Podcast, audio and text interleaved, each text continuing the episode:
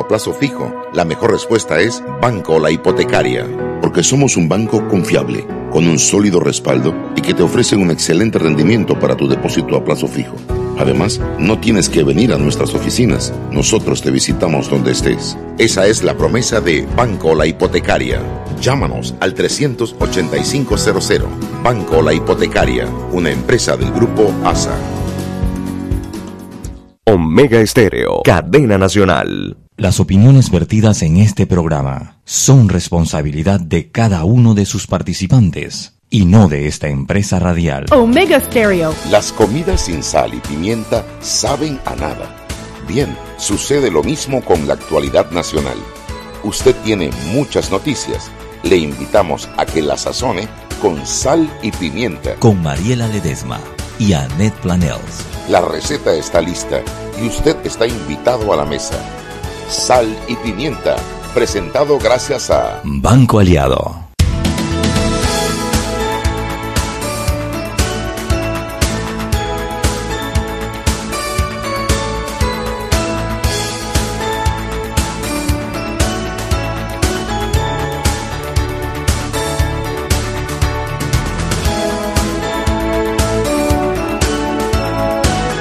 Buenas tardes, tardes. Te dieron el pase. A mí, Sí, así. te Está dieron. romántico conmigo hoy.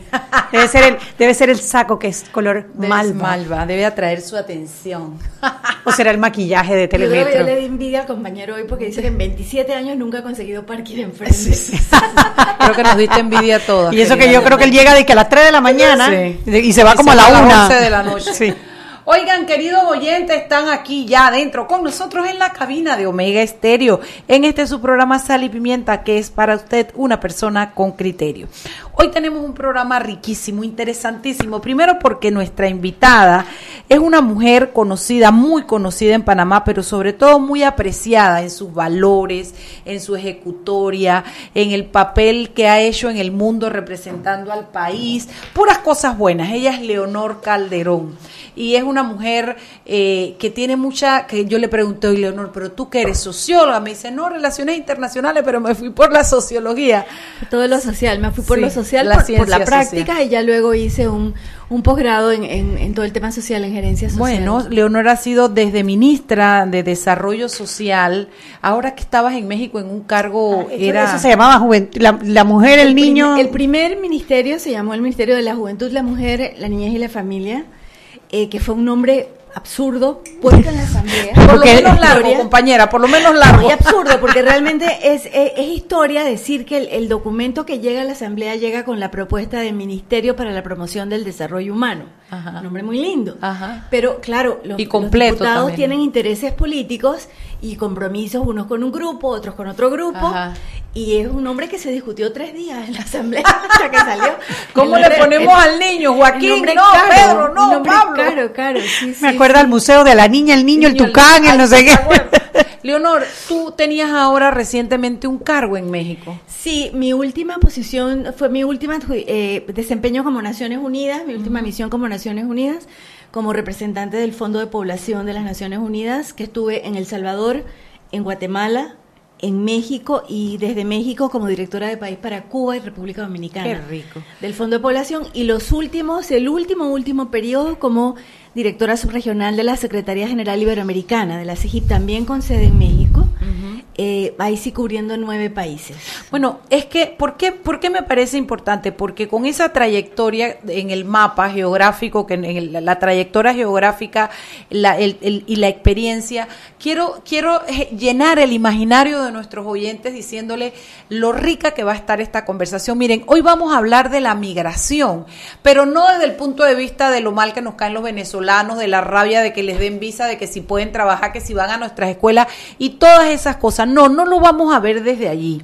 Lo vamos a ver desde un punto de vista sociológico, de dónde viene, qué significa. Lo vamos a unir a algo que nadie está hablando de eso hasta que ahora Leonor Calderón llegó hace unos días y ya está inquieta con el tema y está, que es el censo de lo que hemos tenido, de lo que viene, de lo que necesitamos De lo que no se contó. de lo que no se contó, de O lo que se contó de más. o lo que nos inventamos. Pero yo nada más tengo 10 minutos de estar hablando con ella allá afuera y quedé en babia, ba- babiada, mejor dicho, porque es como un cuento largo, pero que nos da sentido y amarra lo que estamos viviendo hoy, y solamente con el final de qué vamos a hacer hoy y mañana para esto que tenemos hoy que viene desde acá. Yo les recomiendo este programa del día de hoy. Nosotros ya tenemos prensa, todavía. Bueno, Chugui, tú quieres en dos platos hacer lo que se cocina. ¿Qué cocinamos además de locus? Ay, hay una noticia reciencita, salidita del horno. El juez Johan Barrios acaba de eh, llamar a juicio a Maite Pellegrini y a Carlos Pellegrini. Ya creo que son siete imputados más. Sobreseen a cuatro. La fiscalía había so- solicitado el sobreseimiento de dos y el juez decidió sobreseer a cuatro. Pero eh, llamamiento a juicio a Maite Pellegrini. Carlos Pellegrini, caso de Financial Pacific, el primer caso, el caso donde eh, se le acusa a Maite Pellegrini y a su familia de, De haber haber sacado, sustraído como 6 millones de dólares, si mal no recuerdo la cifra, eh, y que estuvo a punto de prescribir. De hecho, ellos solicitaron la prescripción el juez Sí, la negó y el abogado Kevin Moncada está solicitando la apelación a la prescripción. Pero por el momento hay llamamiento a juicio, así que esperaremos la fecha y eso es una buena noticia porque lo que queremos son es que se den los juicios, que, que presenten con la sus juicios, claro, y al final sepamos quién sí, quién no. Y si ella no está involucrada, Cerrar. que la liberen. Y si está involucrada, que la condenen. Si- tan simple es, queremos ver Justicia, los casos que se justicia. Y de- justicia de, no de- es- de arengar, Chuy. Y que- justicia no es eh, meter a la gente presa, no, No, es, es- es presentar la debido pre proceso. Exactamente. Debido deja de arengar porque vas a parecer Suntrack a- corren la familia. Corre la familia. muy, muy, muy temprano fue ese chiste, Mariela, muy temprano. No, pero yo sí quiero hablar después de, de- bueno, en el momento en que tengamos la oportunidad de lo que está pasando con la UPA. Bueno, y, y- y- y la manipulación con que la quieren unir a unos hechos de Suntra, una cosa bien fea que están haciendo una gente ahí que se ampara con la cruz y, y se desarropa con, con sus acciones. Veamos, tenemos a la prensa. Aquí Mariela Ledesma lamenta a Pepe y allá. Henry Cárdenas. Henry. Te estamos oyendo, Henry, te dieron el bate, te tenían fuera de la liga, Henry. No, pues estaba enredado un poquito de cosas por acá y Malú estaba apoyando muy bien. Claro. Muy bien, Malú, lo hizo muy bien estos tú días. dijiste, tú dijiste, ella viene de vacaciones que se surre ahora. Confiesa, Henry, confiesa. Estabas cansado de Bueno, nosotros, Henry. Aquí lo que se está moviendo bastante en redes y es el caso de Martinelli, ¿no? Y la posibilidad de que de- hay una intención una de desistir, ¿no? De las apelaciones que presentó allá en Miami y lo que se apegaría, ¿no? A la, al el argumento es al la solicitud de extradición de acuerdo a los tratados, ¿no? Que eso es lo que Sí, ya se presentó, ya está en corte. Y, y, y punto apuesto que solo por un caso, por dos, pero eso es lo que se, lo que la gente está buscando y mañana llevamos un análisis completo de eso también. Me encanta, porque aquí hay una, no son lagunas, porque yo creo que los entendidos en la materia sí saben qué es, pero para los no entendidos, los legos, hay algunas cosas que deben ser aclaradas para saber qué sigue y cómo sigue. A mí, yo todavía tengo gente que cuando llega me contrata, me paga, ya. Dice, ahora quiero que me digas cómo es un juicio, porque la gente quiere entender su cosa. Entonces, creo que estoy, ahora entiendo por qué los clientes me piden, quiero saber cómo es un juicio. Yo también quiero saber cómo es este procedimiento. Y yo espero que la información que nos dé la prensa mañana nos ayude mucho con eso. Así va a ser, eh, eso es lo que se está moviendo bastante. Eh, también hay un tema de el que le- la gente está comentando y es lo del Parque Nacional Coiba. Ajá. Tuvieron la oportunidad de leerlo hoy. Eh, No. Ya que, bueno, eh, eso, esa nota que escribió nuestro compañero Ogini Jarcia, el Parque Nacional Coiba, una joya ecológica en peligro. Y esta información proviene de la, la Organización de Naciones Unidas, del Comité de Patrimonio Mundial de la UNESCO. En este organismo internacional recomienda a Panamá suspender la implementación del plan de uso público para este patrimonio mundial hasta tanto se presente una evaluación científica Qué bien. de los posibles impactos negativos Qué bien. en general. Qué bien, porque verdaderamente Coiba tiene una vocación natural interesantísima y como aquí cada loco nada más piensa en su bolsillo, comienzan a hacer planes con, con, ese patrimonio nacional que yo sí considero que debe ser sometido a un escrutinio científico, a un trabajo profesional y determinar. Es que lo natural y la conservación también da plata. Así es. Y es que el proyecto de, de explotar el ecoturismo ahí incluía eh, un, la, arreglar eh, la zona de aterrizaje, ¿no? del aeropuerto, la zona aeroportuaria. Sin embargo, hay la preocupación, la licitación quedó desierta en su momento. en junio tiene que haber otra reunión de todo el comité, todo el patronato que regula esto para ver qué acciones van a tomar a seguir, pero ya se está eh, pidiendo que se analice esta petición de la UNESCO, ¿no? de tomar en cuenta todas sus recomendaciones para despejar cualquier duda, para que la pesca sea sostenida, que cumpla los, los requerimientos y cualquier tipo de infraestructura que se vaya a desarrollar tenga el menor impacto posible negativo en la biodiversidad del lugar. Muy bien, yo creo que es una buena noticia. ¿Qué más tenemos, Henry? Ok, eh, bueno, y otra noticia que ya que también cuando hablan de plata, le repito, la gente, eh, y es sobre los los diputados oficialistas del Parlacén, en nómina del Estado, ¿no? Eso también la gente lo está comentando bastante y hay varios de ellos eh, que han dado algún tipo de argumentación, pero no muy convincente, ¿no? ¿Aló? no, lo, no copié lo último, ¿no? Tampoco. No se escuchó. Eh, lo último es que la nota, nota que se está viendo es sobre los diputados oficialistas del Parlacén, en nómina del Estado. Ah, los que tienen doble salario. Exactamente. Y también los suplentes del Parlacén, que también parece que tienen doble salario. Así es, ahí está la lista, ahí está la información. La lista de quiénes son los que están cobrando en el Parlacén y que están cobrando en el gobierno en contra de lo que dice la Constitución. Ahí es. que declara la vacante absoluta cuando eso ocurre. Eso es. Eh, bueno, para mañana, bueno, le repito, seguimos con el, con el tema de, del presidente Martinelli y el análisis que hay. También eh, hay una información importante, le voy a dar titular nada más hasta que tenía tiempo que no le hacía esto. a él le encanta, ¿verdad? Dejarnos como en ascuas a ver el titular. Es su especialidad.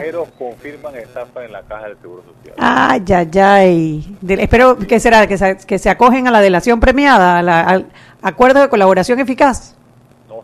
Ay, viste. Henry, ¿qué pasó? eres malo, Henry. Un día a ti te van a castigar por eso, Henry. Yo te voy a mandar para el cepo, ¿viste? o sea, nada más dice así el titular. Eso es todo lo que nos vas a decir. Eh, también es importante destacar que tenemos algo en ellas, el ellas viernes, acuérdense, el viernes de ellas. Ay, sí, qué un especial de la boda de Meghan Markle y ah, Harry. Yo sí soy de esas bobas que se paró a las 5 de la mañana y vio la boda completita. Tú sabes que yo recuerdo cuando se casó Diana de Diana. Yo también me acuerdo. Yo estaba niña y, me acuerdo de la ilusión de verla con ese traje espectacular que parecía un cake y en los carruajes y los caballos y los pajes, etcétera.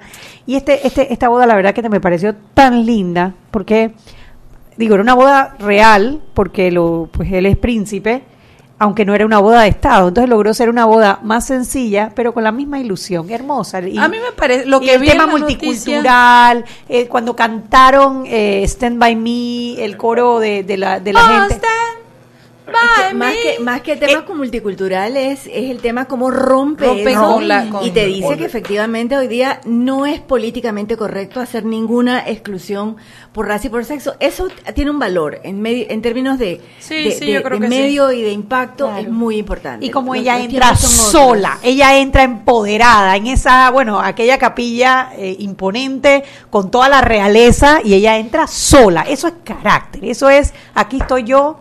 ah, yo me quedo con la primera versión de la, la bella la, la, la, Cenicienta. Lo siento, pero esa fue la que más me gustó. Ay, no, a mí esta me encantó. Como el, el, el, bueno, el príncipe la, recibe en la mitad de la iglesia. Bueno, me voy a ir hablando con, con de eso y no, no termino de Dale, cuéntame, cuéntame, Henry. Que ya ya quedó leyendo el cuento.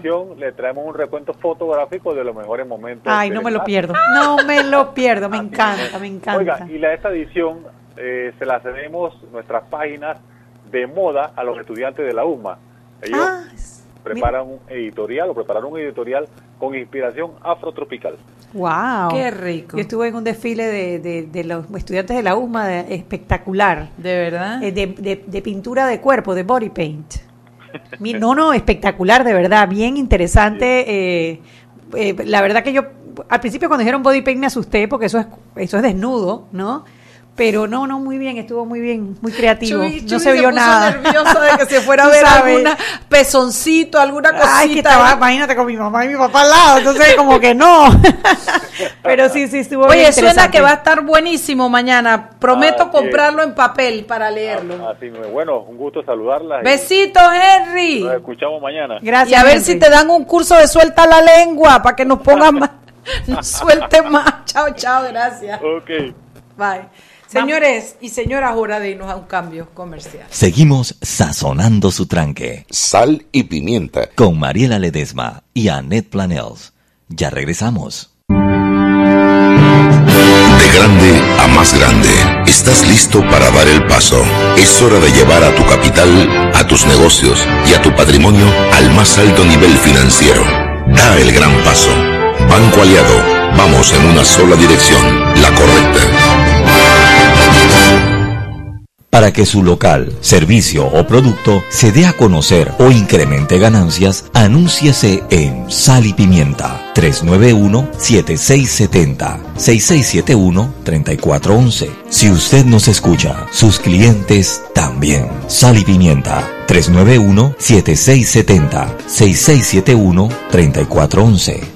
Llega con tu equipo a Claro y recibe triple data, minutos y redes sociales gratis al adquirir un plan postpago desde 25 balboas. La red más rápida de Panamá. ¡Claro! Seguimos sazonando su tranque. Sal y pimienta. Con Mariela Ledesma y Annette Planels. Ya estamos de vuelta. Sal y pimienta por la cadena nacional simultánea Omega Estéreo. Recuerde que usted nos puede escuchar en nuestras frecuencias de costa a costa y frontera a frontera. 107.3, 107.5. También canal 856 para las personas que tienen el sistema de cable onda. Bajando la aplicación Tuning Radio en sus celulares nos puede escuchar, busque radios locales y allí sintoniza toda la programación de Omega Estéreo y por supuesto Sal y Pimienta. En estos momentos estamos transmitiendo en vivo en el Facebook Live de Sal Pimienta PA. Puede entrar a nuestra página web www.omegastereo.com, dos opciones en la parte superior del lado derecho, escuchar o ver y escuchar. Inspirados en un motor más importante que el que mueve tu auto, llegaron a Panamá los nuevos lubricantes Terpel. Máxima protección y mayor rendimiento para el motor que mueve tu vida. ¿Y sabías que la línea 2 del Metro de Panamá tendrá conexión directa con la estación San Miguelito de la línea 1? Esta nueva línea se extenderá por medio de un viaducto elevado hacia el sector este de la ciudad, siguiendo la avenida Domingo Díaz y la carretera panamericana. Pasará por la barriada 24 de diciembre hasta Nuevo Tocumen, donde quedarán ubicadas las instalaciones de patio y talleres de la línea 2 del Metro de Panamá. Continuamos con más aquí en Sal y Pimienta.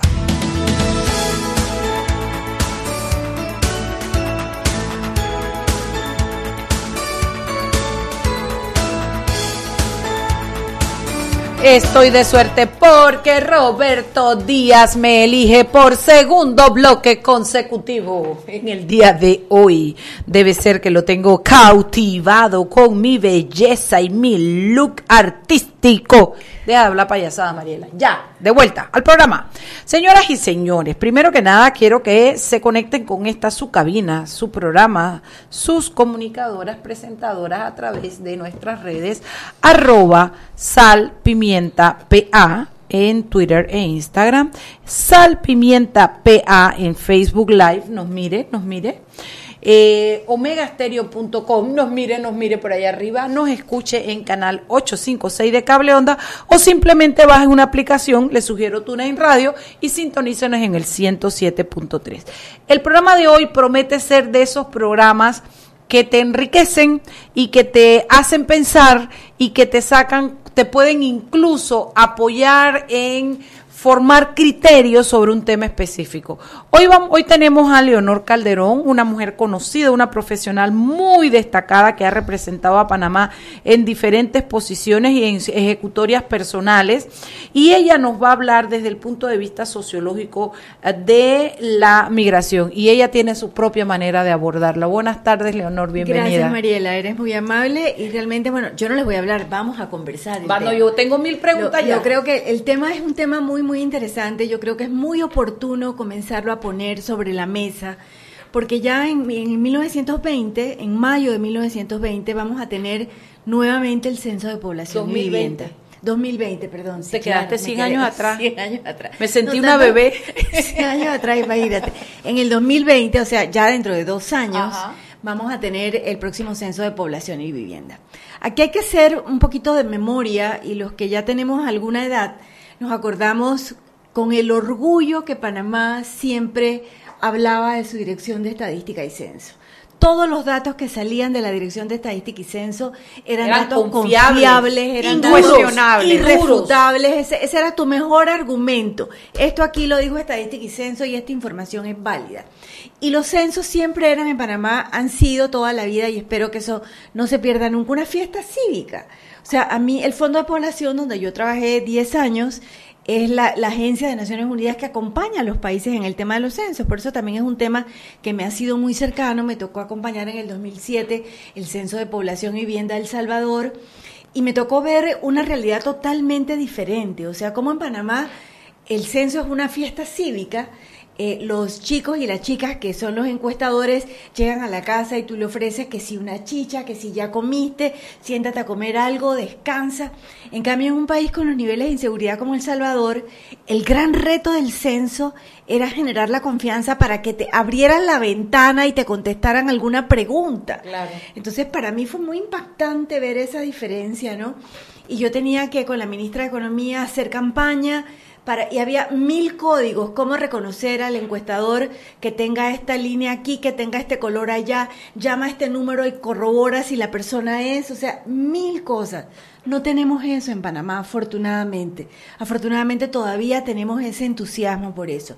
Sin embargo, en el 2010, en el 2010, y ahora sí no me equivoqué, sí. en este siglo, en el 2010, el censo anterior, además hay otra cosa muy importante que hay que decir. Hay algunos países de América Latina que hemos venido con una gran disciplina haciendo un censo de población y vivienda cada decenio. Uh -huh. 1910, mi, eh, 1920, ta, ta, ta, así. Panamá no lo ha interrumpido nunca en un decenio. Siempre en un decenio hay censo de población y vivienda. Ni siquiera el, en 1990, que fue meses después de la invasión, Panamá dejó de tener un censo. Panamá tuvo censo ¿Verdad? en 1990. No me acordaba yo de aquello, pero es cierto Panamá que sí. tuvo censo en 1990. Entonces, todo nos hace pensar y esperar que el próximo censo vaya a ser, eh, vuelva a ser esa, esa fiesta cívica que no, además que nos arroje información que es absolutamente fundamental. Volvamos al, al 2010. ¿Qué pasó en el 2010? Hasta eso muchas robaron. cosas, o sea, muchas cosas pasaron en el, en el 2010. Aparentemente se había debilitado muchísimo la Dirección de Estadística y Censo. Se había eh, qui- eh, Votaron eh, a un montón, el- a los que sabían, a los que manejaban. mucha gente de calidad Sí. profesional, se desprofesionalizó algo que venía con tanta solidez y que no es fácil, porque en esta sociedad no abundan estadísticos ni personas que, se, que, que tengan ese, ese expertise de conocimiento. Y en conclusión, nosotros no confiamos en los datos que nos salieron del 2010. Bueno, es que Nos hubo, burlamos hubo- de hubo- eso. sí, hubo inclusive datos eh, certeros que demostraban que los números no podían ser Claro, lo que estaban y- y, arrojando. además ¿no? hubo Se improvisó en muchas personales de personas que decían, yo llegué a mi casa y me encontré con un sello que decía que ya me habían censado si yo no estaba ahí ni había nadie. Y cómo había un, un sello afuera que me habían censado. Entonces Claro. desconfiamos de la población. Quizás Y- sería importante abordar por qué es tan importante el censo. O sea, Eh, mira, el censo es fun- el censo es una fotografía de un día de quiénes somos y dónde estamos y cuántos somos. Eso es muy muy importante para un país y es muy importante además en este en este periodo, el próximo, el del 2020, que vamos a tener un gobierno que recién se acaba de instalar, porque vamos a tener un cambio de gobierno. este gobierno va a tener una gran oportunidad, una oportunidad muy importante porque va a tener una herramienta que es la información que son los datos confiables para poder tener una información y poder proponer y diseñar políticas públicas basadas en la realidad, basadas en evidencia. A dónde ponen los centros médicos, o sea, cuántas vacunas llevas a cada lugar. Cuando tú planificas, si tú no tienes la si tú no tienes la información de población, tú no sabes en términos de salud, para poner un ejemplo concreto, tú necesitas saber quién es la población que está, qué edades tiene, si está en edad reproductiva, si son ancianos, necesitas saber si contratas pediatras o geriatras. O sea, de verdad, o sea, es tan sencillo como eso. ¿Qué es lo que me va a hacer falta? ¿Cuántas aulas voy a, voy a agregar o cuántos profesores o debo fortalecer la media porque hay una población importante de esta edad, porque aquí ya hay una población más vieja? Todos estos son elementos muy, muy importantes para poder diseñar políticas. Claramente nosotros, por ejemplo, en la ciudad de Panamá, todos los días nos damos cuenta de que algo está pasando, porque en estos años, casualmente, del 2010, más o menos, 2008, 2009, pero en, este, en esta última década, Panamá ha recibido una oleada de inmigración, lo cual no es para asustarse, ojo, yo no me asusto con eso. Esta es nuestra historia, es nuestro destino, es nuestro sí, el tema de sacar de que salgan en la foto. Nos ha ocurrido toda la vida, o sea, toda la vida hemos sido un país de recepción. Además tenemos un indicador que de malo no tiene nada, que a veces no lo nunca lo, lo sacamos a relucir, que es el, el indicador tan importante de que el panameño no se va. O sea, sí, el panameño no es de migrar. Agarras toda Mesoamérica y hay dos países donde la gente no migra, que son Costa Rica y Panamá. El panameño no migra. No. El panameño sale se vive por temas puntuales y eso algo te tiene que decir. Te tiene que decir que tú no te quieres ir.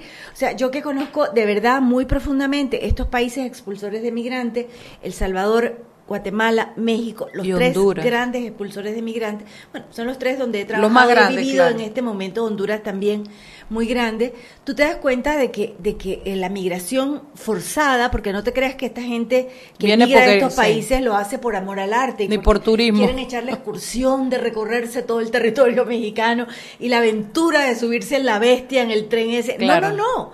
O sea, se están jugando la vida por necesidad extrema o para huir de la violencia. Y realmente lo hacen como, como, un tema, con una gran fortaleza, es de reconocer esa fortaleza porque valentía son, son muy resilientes y tienen la capacidad para hacerlo. No, y el nivel de desesperación que tienen que tener en sus países es tan grande que los expulsa a buscarse la vida claro, en otro país. es terrible. Entonces aquí no nos ocurre eso. Los panameños no nos vamos eh, no somos un problema migratorio para nadie no hay colonias así gigantescas de panameños para ningún lado. El panameño que emigra además es un panameño educado, un panameño de alto ingreso que no va a constituirse en un, en un problema para los países. Recuerdo que cuando, cuando lo del canal migró mucho eh, los panameños que trabajaban en el canal y se ubicaron más bien como en Nueva York, en esos lugares, porque tenían preferencia para los permisos de estadía y de trabajo y de todo lo demás, pero más que eso, que fue una oportunidad porque recuperamos el canal, no conozco olas Ah, bueno, para la época de los militares, para la época previa a la invasión hubo una oleada importante y, regresaron. Y la mayoría regresó. Exactamente. Y la mayoría regresó. En El Salvador yo decía eso, que los migrantes panameños en Canadá muchos habían vuelto y la gente no me lo podía creer. Me decía, pero con residencia canadiense regresaron. Digo, sí, porque es que además a nuestra gente no le gusta. Cuando digo nuestra gente somos todos los, de la región. Nosotros no estamos acostumbrados a pasar inviernos de 20 grados bajo cero. ¿Quién ha dicho que eso nos gusta? Si tú tienes tu red de apoyo y tienes algunos, eh, algunas garantías de poder vivir una dignamente tu vida, tú no te vas. O sea, no te vas. Y la migración tampoco es algo nuevo, no es por eso digo que yo no me asusto, porque la migración es algo que, es producto de la historia y de los tiempos. Es la vocación natural del país. Y, del ser humano. Además, el ser humano migra. Si tú ves el mapa mundial, la gente migra para acá, para allá. A lo largo de la historia, la gente se mueve libremente. Y la garantía de movimiento es algo importante para las poblaciones. Vamos a parar allí, Leonor, porque nos toca hacer el cambio comercial y cuando regresemos entremos un poco más a ver aquí, eh, a, Panamá. Vámonos al cambio. perfecto. Seguimos sazonando su tranque. Sal y pimienta. Con Mariela Ledesma y Annette Planels. Ya regresamos. Y aquí vamos en el metro. Esta señora se acerca al botón de abrir la puerta, lo va a apretar y ahí mismo le cae el central. Claro, que tenga paciencia, hay que esperar a que se encienda la luz verde. Seguimos acá en la estación del metro. Aquí viene este, se está acercando al botón rojo de frenado de urgencia. ¿Qué hace? Lo va a apretar. Muy mal, muy mal. Y muy bien la intervención del árbitro. A este le sacan la roja. Y mira a este, se va a bajar a los rieles. ¡Qué locura! ¡Qué locura! No, no, no. Roja clarita. ¿Cómo se va a bajar a los rieles? Fuera de juego, señor. Sigue las reglas de comportamiento del metro. Son para tu seguridad y para que el metro siga avanzando como te lo mereces. Metro de Panamá. Lo bueno avanza. De grande a más grande, estás listo para dar el paso. Es hora de llevar a tu capital, a tus negocios y a tu patrimonio al más alto nivel financiero. Da el gran paso. Banco Aliado, vamos en una sola dirección, la correcta. Para que su local, servicio o producto se dé a conocer o incremente ganancias, anúnciese en Sal y Pimienta 391-7670-6671-3411. Si usted nos escucha, sus clientes también. Sal y Pimienta 391-7670-6671-3411. Seguimos sazonando su tranque. Sal y Pimienta con Mariela Ledesma y Annette Planels. Ya estamos de vuelta.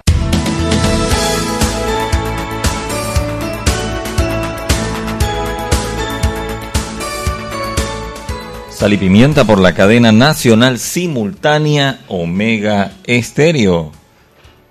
Y no te quedes por fuera. Aprovecha la promoción Tratamiento Renovacel Anticelulítico de última generación al fin dirás adiós a las molestias. Saca tu cita 263-8134, 263-8134, 209-4284, 209-4284 de Clínica Estética Carvajal. Y en Fundación Telefónica contribuimos con los Objetivos de Desarrollo Sostenible de la ONU a través de nuestros programas de educación digital e innovación llevando educación de calidad a escuelas en zonas vulnerables del país. Fundación Telefónica. Continuamos con más aquí en Sal y Pimienta.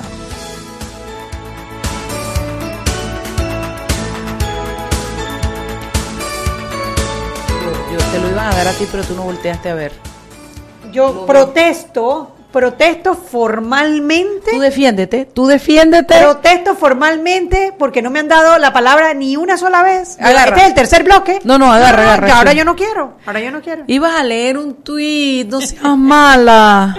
Dice, dice nuestro amigo Juan Carles, todavía recuerdo el inicio de la administración Torrijos con Leonor Calderón en el Mides y Bosco Mm. Bernal en Meduca. ¿Cuán distinta sería nuestra realidad socioeconómica si no los hubiesen tumbado en cábalas politiqueras? Vamos, vamos a tener que hacer un programa nada más de ese tema, yo creo. Sí, pero, pero muchas gracias al señor Carles por, por sus comentarios. Él siempre es un, sí. él es un oyente, un oyente constante de sal y pimienta. Él es un jodedor de paciencia profesional. Es que tú sabes que nuestros, tu- nuestros oyentes tuiteros son, son, Son- muy... sí, tienen sentido tienen del su humor. sal y su pimienta ya. Tienen tu, su sal y su pimienta. Bueno, seguíamos, seguimos, eh, Leonor, y vamos a hablar un poco entonces de en Panamá, ¿no? Sí, De, ya en Panamá. O sea, la, la gran oportunidad que tenemos ahora con este censo del 2020, eh, que va a ser una herramienta poderosísima, porque la matriz censal te sirve para sacar luego eh, eh, cifras ad infinitum de mil realidades sociales y de mil situaciones. Entonces, que decíamos que en estos 10 años, en esta década, Panamá ha recibido una oleada de inmigrantes por diversas razones muy importante. Yo, yo creo que lo vemos a simple vista, o sea, no hay ni que investigarlo mucho, pero es importante saber en detenimiento cuántas personas estamos viviendo en esta ciudad, quiénes somos, dónde estamos, a qué nos dedicamos, pero vuelvo a repetirlo, no es para asustarnos, no es porque querramos sacar a nadie del país, porque no es lo que debemos hacer. Panamá es un país que por lo que somos, jamás en la vida podríamos cerrar nuestras puertas. Sí. Lo que tenemos que hacer como cualquier país moderno es gestionar adecuadamente la migración. Sí, adecuar nuestro, nuestro, nuestro marco jurídico migratorio para saber quiénes son, en qué condiciones están y qué aportan y qué requieren. Exacto. Exacto, y gestionarla adecuadamente, o sea, porque además si nos ponemos a ver en, en, la gran riqueza que Panamá tenemos como un país diverso, multicultural, etcétera, como bien decía, y lo repito, esta canción con la que el grupo afrodisíaco ganó en Chile hace un par de años, puente, puerto y puerta. O sea, es fantástico que un país pueda ser puente, puerto y puerta. Claro. Y que haya sido también el punto de llegada y el punto de desarrollo de muchísima gente en el país, incluidos muchos de los que estamos en esta mesa. O sea, hace un aquí ustedes, o sea, ustedes no son producto de la migración. Panameña de primera generación. Bueno, yo también porque yo soy chiricana. Ay, Mariela, tenía que ser, Bueno, tenía para que, que tú veas, mi ser. papá nicaragüense médico escogió Chiriquí para sentarse. Ajá, ¿ves? ajá. ¿Y tu yo, mamá? primero, ah, mi mamá ecuatoriana, que vino a Panamá a hacer un posgrado en enfermería de salud pública. Y conoció a don Y Calderón. Conoció al doctor y se quedó aquí, pues. Ellos escogieron este país. Y nosotros crecimos aquí. Y todos somos panameños. Yo por eso, yo no sé si ustedes saben que hay, en, en términos, aquí las abogadas, claro que lo saben, pero el público no lo sé, el Yusoli y el Yusangui. Yusangui. Y realmente yo soy una ferviente creyente del Yus Soli. Que es el Porque territorial. es el- cuando tú naces, o sea, si tú eres nacional porque naces en el lugar y eres de donde naces, porque es que es muy fuerte el lugar donde tú naces. O Te sea, marca, ¿no? Yo, lo- yo lo digo por mí, o sea, yo soy hija de padre y madre extranjero con vinculación con los países de ellos desde muy temprano. Pero yo me siento panameña y de ningún otro lugar, o sea, yo no me siento de ninguna otra parte. Sé que tengo vínculos con otros países, lo cual me alegra, pero yo soy panameña, o sea, y de eso no tengo la, nunca he tenido la menor duda. Y además, otra cosa que comentábamos hace un momento es que cuando yo era niña, el, el hecho de que nosotros fuéramos una familia extranjera no era ni tema de conversación en la casa. Sí, no había nada de con que- absoluta normalidad. Bullying en la uno- escuela. extranjera y éramos unos niños panameños, porque éramos niños panameños con padres extranjeros, que probablemente tendríamos algunas costumbres gastronómicas distintas, pero más nada.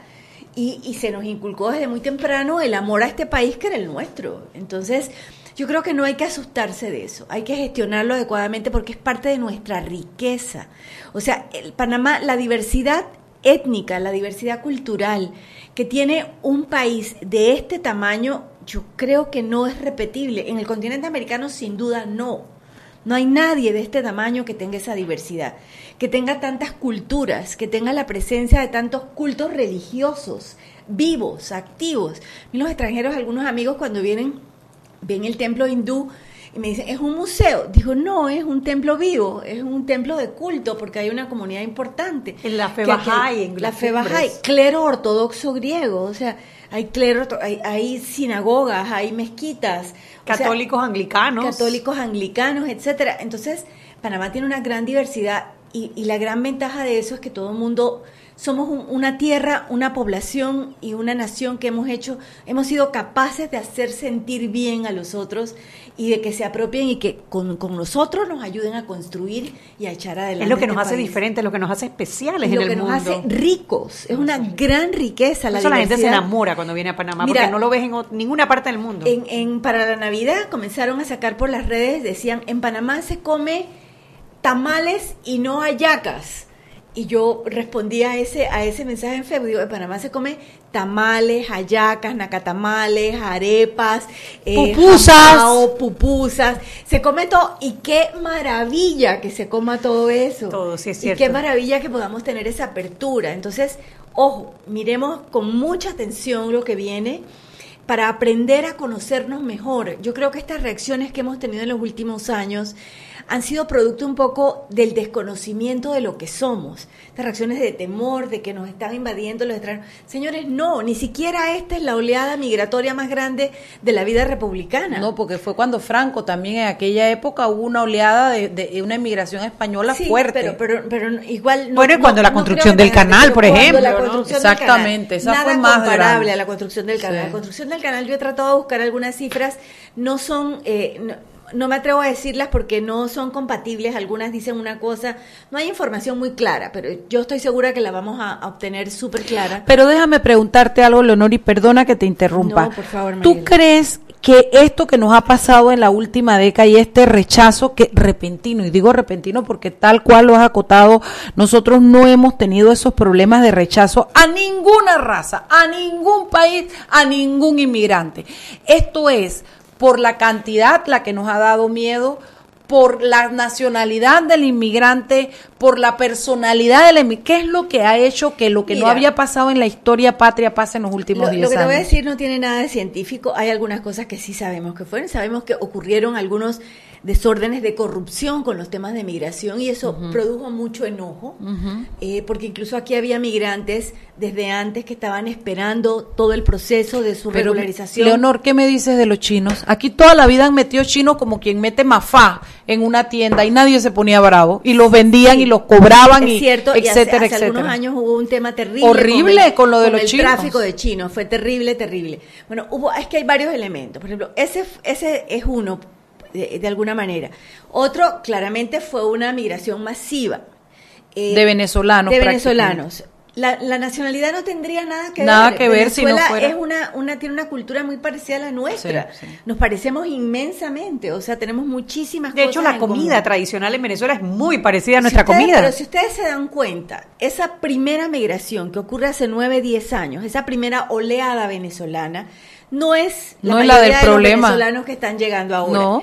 Es la gente de un altísimo poder adquisitivo que comienza a salir de Venezuela con sus capitales y llegan a comprar muchos negocios, a invertir, a comprar medio edificio, a comprar tal. Y la verdad se ha dicha con una actitud de mucha prepotencia. Eso mismo les pasó en Miami cuando el otro, cuando era en Miami, en cuando Ecuador, les decían en dame dos, les decían Colombia, dame dos claro. porque ya llegaba, si este apartamento me gusta, dame dos en ese edificio y dos en aquel porque el poder adquisitivo era muy muchísimo alto. poder adquisitivo. Lamentablemente eso ha hecho que los, los venezolanos que lleguen después tengan que aguantarse ya esta, este mal precedente que hubo en la, en la comunidad y en la sociedad. Pero yo creo que, que analicemos esto como un hecho puntual y, y realmente no, no, no se trata de satanizar a ninguna nacionalidad eh, eh, migrante. No. Te digo, culturalmente ni por país no, no, no tendría por qué ser, porque tenemos vínculos históricos y vínculos culturales muy, muy fuertes realmente, han sido, han sido importantes. Pero yo sí creo que parte también de lo, de lo que ocurre es el, el desorden, el no gestionar adecuadamente este tipo de cosas. Y el que no nos sentimos con eh, o sea, no creemos lo que nos dicen en relación a los números, Claro, a los estatus y, y- a todo lo y demás. El, y el hecho de que, de que también, lo cual no es exclusivo para ningún grupo migrante, los migrantes se tratan de buscar la vida como sea y Sí, hacen un no montón vienen de a hacer carga. Pero aquí también hay algunas situaciones locales donde profesionales panameños han contribuido. Por ejemplo, a mí me comentaban una situación en algunas universidades que de repente abrían una maestría y la llenaban completa, el cupo se llenaba, todo el mundo vendía lo- lo- lo- los cupos y tal, y cuando empezaban las clases no iba casi nadie. Entonces, cuando iban a ver, es que se habían matriculado muchos Para extranjeros sacar la- la para poder sacar de el estudiante, permiso, claro. y ya después no iban, no les importaba perder la plata, pero entonces esa maestría no se podía abrir ese año ya, ese semestre, porque ya había Sí. un problema en el calendario, Y para eso, claramente, hay profesionales panameños que se han prestado Claro. y que han recomendado inclusive hacer ese tipo de, de, de, de Claro, y procesos no hay y de control post- posterior, o sea, se abre el por eso- curso, por pero eso después yo no hablo, el por eso yo no hablo de que la gestión se desordenó mucho la gestión. Nosotros tenemos que gestionar adecuadamente el tema migratorio.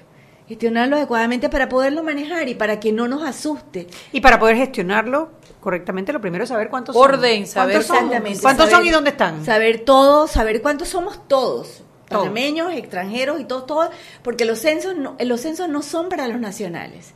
El censo es para todo, lo Todo el que esté en adentro el del país, territorio es la nacional, foto. Así sea de tránsito. Te preguntan hasta si tienes mascota y perro, gato, loro, ¿qué tienes? O sea que Sixto, Pepito Mancha ya ha Él sido está- él censado. no, porque él no había nacido. Ah, Él los míos, después. los míos tampoco, ni Lola así ni sea, Max. así sea de tránsito. La gente que está en el país ese día, porque es una foto de un día. El sistema de Panamá es un censo de un día, un censo de momento. Entonces, es una foto. Tra- Tomas esa foto, esto es Panamá al día de hoy.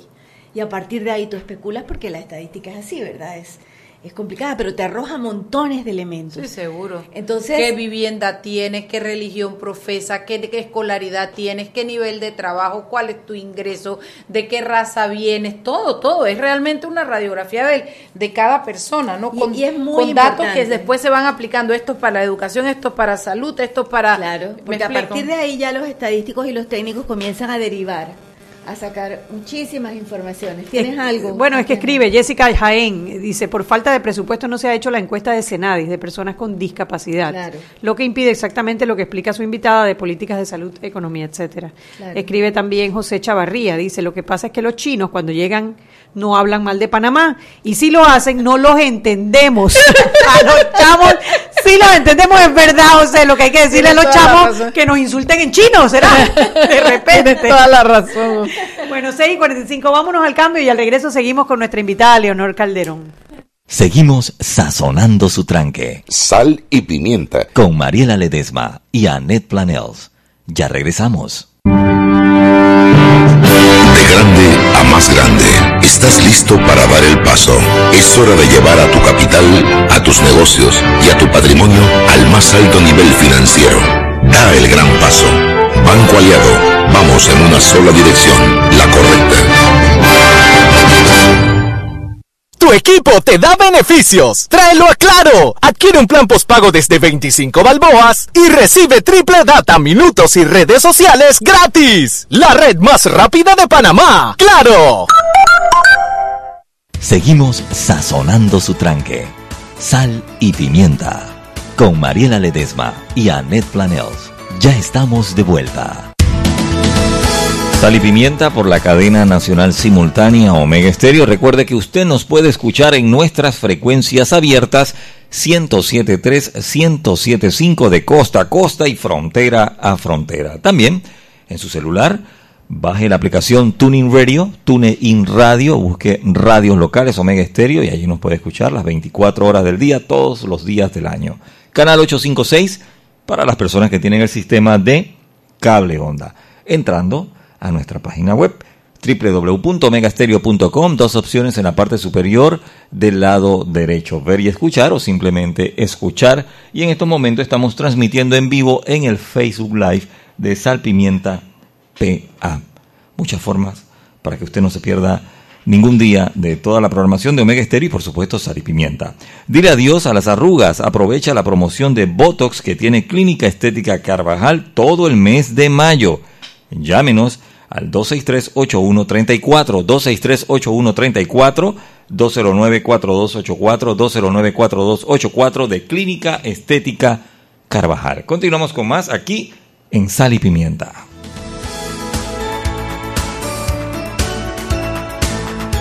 Estamos de vuelta en Sal y Pimiento, un programa para la gente con criterio.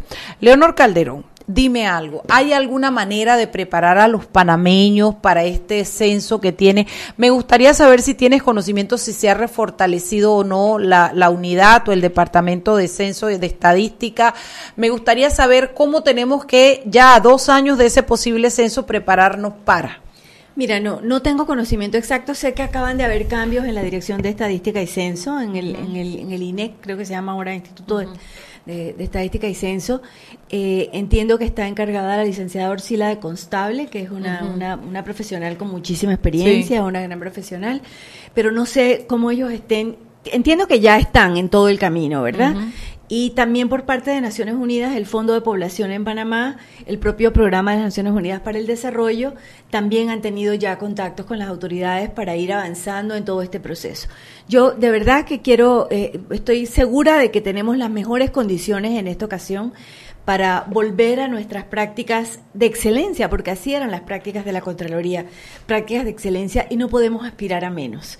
O sea, Panamá necesita saber cuántos somos, necesitamos todos, porque además con eso, o sea, sabiendo lo que somos, no hay razón para asustarse ni para aterrorizarse. Si pierdes una nada. parte de ese miedo de que te están quitando espacio, trabajo, Sí, además, recursos. y, y esto es un elemento bien importante, que bueno que dices eso, porque a mí la experiencia me ha demostrado que pobre del país que le que culpa a los otros de sus males.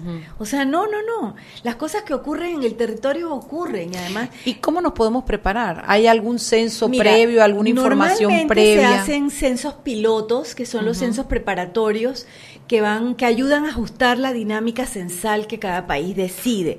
Eh, no sé en Panamá para dónde estén pensando hacer los censos pilotos, pero sería muy bueno que esos censos pilotos pudieran ser en áreas metropolitanas, porque es la, el área metropolitana, y cuando hablo de área metropolitana no hablo solo de la ciudad de Panamá, sino extiendo un poco más, eh, el área metropolitana ha recibido, sin duda, a, a simple vista lo podemos observar, eh, el mayor, la mayor inyección de personas eh, eh, inmigrantes que hemos tenido en estos años.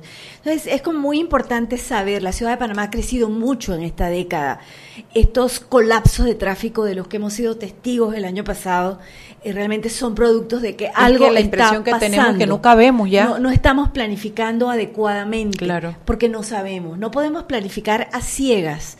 Tenemos que saber toda la información para que se pueda planificar con información clara. Y dime algo, Leonora, ¿a ti no te preocupa el hecho de que, de que los eh, extranjeros, los inmigrantes, no me gusta usar la palabra extranjero, los inmigrantes se escondan para el censo por miedo a que los saquen, los voten? No Mira, los- yo creo que, que es- ¿Cómo se debe puede ser, trabajar debe ser eso? parte de todos el bajar esa tensión y el bajar ese temor. Un censo no se usa para perseguir a nadie, nunca, jamás, en ninguna parte. Es más, hay una ética censal. Y yo creo que en, una, en la Dirección de Estadística y Censo eso lo tienen que tener muy, muy claro. La información estadística se es muy celoso con esa información. Esa información es solamente para los fines de eso, de información. O sea, hay que, que como ir informando mucho a la población de lo importante que es para todos, para todos saber tener esa información clara de cómo nos estamos moviendo, de cómo evoluciona nuestra población y de cómo todos, los nacidos aquí y los no nacidos aquí, pero que hemos decidido o que han decidido, yo sí nací aquí, que han decidido estar en este país, eh, podemos hacerlo mejor para hacer de esta una sociedad en qué? donde sin duda todos todos cabemos, cabemos y todos, y podemos todos tenemos aportar. algo que dar, exacto. Tú sabes que hay cosas que yo las tenía, a pesar de ser de Chiriquí, con esa mente pueblerina que a ¿Cómo veces que a uno pesar tra- de ser de Bueno, Chiriquí, porque en? Chiriquí hay muchos mitos pueblerinos, somos una sociedad un poco más cerrada, somos eh, los que nos creemos porque somos chiricanos, somos de, eh, so- eh, somos la sociedad perfecta para no querer extranjeros, para decirte algo, o inmigrantes. Pero sin embargo, gran parte de su riqueza ha sido Es- por la inmigración extranjera. Pero niño, ahí Dime no te quién nada. las tierras Por- altas. pero además, sí, pues, los, los checoslovacos Los y los checos, los yugos, los tal, todos, los sí, más que checoslavos. Oye, pero no me digas nada, que nosotros hacíamos supermercado en Costa Rica, una vez por semana cruzábamos la frontera y comprábamos lo que era y regresábamos. La migración es natural, es algo inherente. Bueno, a la yo lo que te iba a decir es que de alguna manera, a pesar de venir de un pueblo con esas características, hay cosas que a mí se me dieron desde chiquita, no sé, yo creo que eso lo trae uno en el ADN. Yo siempre he creído que el mundo no tiene que tener fronteras. No me preguntes Ojalá. cómo se come eso ni cómo se articula administrativamente para que todo, pero a mí me acuerdo, yo no recuerdo quién lo dijo, pero cuando lo dije yo cuando lo dijo yo dije, "Ah, eso es lo que yo pienso, porque era que desde desde arriba, desde una nave espacial no se ven las fronteras, las fronteras son imaginarias. Claro, por supuesto. Me explico, entonces eso eh, yo no sé cómo se manejarían las lenguas, el dinero, yo no entiendo cómo pasaría eso, pero me parece que el tema de frontera y la palabra extranjera es muy dura, no solo por cómo suena, sino por todo lo que implica Porque ser un extranjero. ¿no? Es excluyente, no es solidario. Entonces eso de que tú no sirves porque tú no eres, tú no perteneces y yo sí, yo tengo más derecho que tú y esas cosas yo creo que las fronteras sirven exactamente para eso, para separar. Sí, pero están. Están y tenemos que vivir Están. con Tú eres eso. abogada, hay normas, hay leyes. Hay que tal. seguirlas, Hay pero que gestionar. hay que seguirlas, pero mi punto es que si tú te abres a una mentalidad, Exacto. tú puedes aprender a convivir cada vez más y que las fronteras sean más administrativas que mentales. Y que como ciudadanos entendamos cómo nos enriquece, sepamos que nosotros tenemos la absoluta bendición de que este territorio, mucha gente quiere estar aquí y nosotros no nos queremos, no nos queremos ir. Mira qué maravilla. Mira, el no universo, el universo nos creó para eso. Cuando tú vas al museo del cana de- del biomuseo y te oyes Cuando las historias, ve- Cuando ves los bloques Exacto. continentales, Tú pa, te das cuenta así. cómo era el mundo sin Panamá. Sí. Y que el mundo sin Panamá era como, como una sopa sin sal y pimienta. Y de repente emergen estas placas y hacen un puente Y que, unen. ¿Y qué hizo? Los animales del sur pudieron bajar a mezclarse con los animales de acá abajo, nacieron especies nuevas, entonces resulta que nosotros tenemos unas mariposas que no tienen en otros lados porque se mezcló esta con la otra, y entonces que los indios del Perú comenzaron a bajar y a toparse con los mayas de, de México, y todo esto, y de repente encuentras mayas en Guatemala, y de repente encuentras, o sea, Toda esta cosa pasó porque Panamá existió. Entonces, cuando tú te das cuenta que nuestra vocación natural es ser un puente y unir, entonces tú puedes comerte más suavemente este, este, este tema, este discurso del inmigrante y como dices tú, aplicar la administración correcta para que no para que sean diferentes no sino para poder que no nos choquemos unos contra otros y que haya políticas públicas que los incluyan. Gestionar adecuadamente todo de la mejor manera y es posible es absolutamente posible. Además tú sabes cada extranjero así como dicen que cada niño nace con un pan debajo del, del brazo que el mío no lo trajo se lo comió en la barriga porque ese sí me ha costado mantenerlo pero los extranjeros, vuelvo con la palabra extranjero, los inmigrantes traen tanta riqueza. Yo recuerdo en mi casa cuando yo vivía en Balboa, unos ticos me hicieron unas ventanas francesas y, un, y unos nicaragüenses me hicieron un piso de manera Leonor Carderón de, de, de, de design, de la revista Arquitectura, Design, porque tienen esa habilidad en las manos. Tienen, muchas ¿Tú te imaginas que los nuestros se aprendan eso y que ellos de aquí se lleven el comercio y que, o sea, es tan rico. Bueno, por eso Panamá es tan exitoso, por eso Panamá es lo que es hoy en día. La gran mayoría es gente que viene dispuesta a trabajar. claro. Y a trabajar con todo. Mira, una vez hace, hace varios años yo compré un sofá cama, un mueble, y el señor que hizo el acarreo, yo no sabía que era andino, pero no sabía exactamente dónde era. Y le pregunto a usted dónde el señor me dice, yo soy peruano inmediatamente sacó una tarjeta. Tengo este camión y tengo otro. Le hago, le hago traslados al interior, a las playas, a donde quiera y tal. Y cuando iba bajando las escaleras de la casa, se voltea y me dice, ¿a usted le gusta la música peruana? Le dije, sí, sí. Ay, el arpa, Porque yo tengo un trío. Y los ah. fines de semana amenizo 15 años, fiestas, bodas. O sea, este es un ejemplo típico de lo que es un migrante. El migrante va a poner todos los huevos que tenga. Así, todas sus habilidades para, producir, para salir, y arraigarse. Entonces, eso hay que, que, aprovecharlo, que gestionarlo adecuadamente, que saber la riqueza cultural que nos traen las personas que están afuera. Eh, tratar de protegernos de lo negativo porque también hay cosas sí, sí, hay cosas negativas y hay que poder protegernos. de eso. Tú sabes, Leonor, que es que de verdad para eso tenemos que saber cuántos son. Aquí, aquí no podemos tener un profesor de química o un químico Absurdo, lo he pensado toda la vida. esas vainas de que las profesiones solo los panameños. si tú lo que tienes es que estar abierto a todas esas ideas y mezclarle y producir nuevas creaciones. yo, no quiero que se termine el programa sin que hablemos de cómo, cómo nos estamos preparando para ese censo del 2020. ¿Qué está haciendo el Instituto Nacional de Estadística y Censo? ¿Qué debemos esperar de ellos? ¿Qué debemos? Sé, pero yo, yo de verdad que pienso que, que tienen todas las capacidades para poder. O sea, ya, ya se ha reconstruido el, Instituto Nacional de. Yo creería que sí, yo creería que se ha hecho un esfuerzo. Nos toca invitarlos, Yo creería, que se ha hecho un esfuerzo y, y, yo estoy segura que Panamá tiene todas las capacidades para poder volver a abordar con, con éxito esta faena de las estadísticas. Nos comentabas de, de hacer pruebas, que como, como sí, ensayos. piloto, el censo piloto que es una práctica censal que se hace siempre antes, ¿no? Para poder probar si pruebas tu calentar motores, que te falla, claro, claro. Que tal, un censo es muy complejo y es algo costoso, pero es una inversión absolutamente necesaria, porque si no, o sea, seguimos haciendo políticas públicas a ciegas, sin información basada en evidencia. Sí, podemos estar invirtiendo dinero en donde no se necesita y dejando de invertir donde sí se necesita. Exactamente, así que es un tema realmente muy importante y creo que es muy bueno haberlo traído aquí para poder comenzar a pensar en esto, ¿no? Comenzar a pensarlo en positivo, con propuestas y con muchas ganas de, de poder hacerlo mejor por este país. Excelente. Leonor, gracias por venir. gracias. Yo sé que tu mente inquieta no va a parar y pronto sabremos de qué está haciendo Leonor en Panamá. Después que no, ahora se fue a Egipto como embajadora de no, sé qué. No, sé. para Egipto no me voy. Mira, yo si algo tengo claro es que yo de ahora en adelante quiero vivir en este país. ¿De verdad? 12 años trabajando fuera fueron bastante. Sí, sí. Eh, 12 años muy ricos en experiencia, pero eh, yo creo que es hora de, de, arraigar de nuevo a Panamá, a tu casa. Así es. Bueno, eh, ya sabes, cualquier plan, cualquier idea, porque inquieta eres, querida, que te conozco, tú no te vas a jubilar. Esto, por favor, haznoslo saber y compártelo en este micrófono que va a ser tu casa. Muchísimas gracias. Gracias a ti, Leonor. Y bueno, a usted que nos ha escuchado, yo espero que hayan disfrutado este programa, porque se nos abre un universo a ver este tema tan controversial desde una óptica y un imaginario diferente.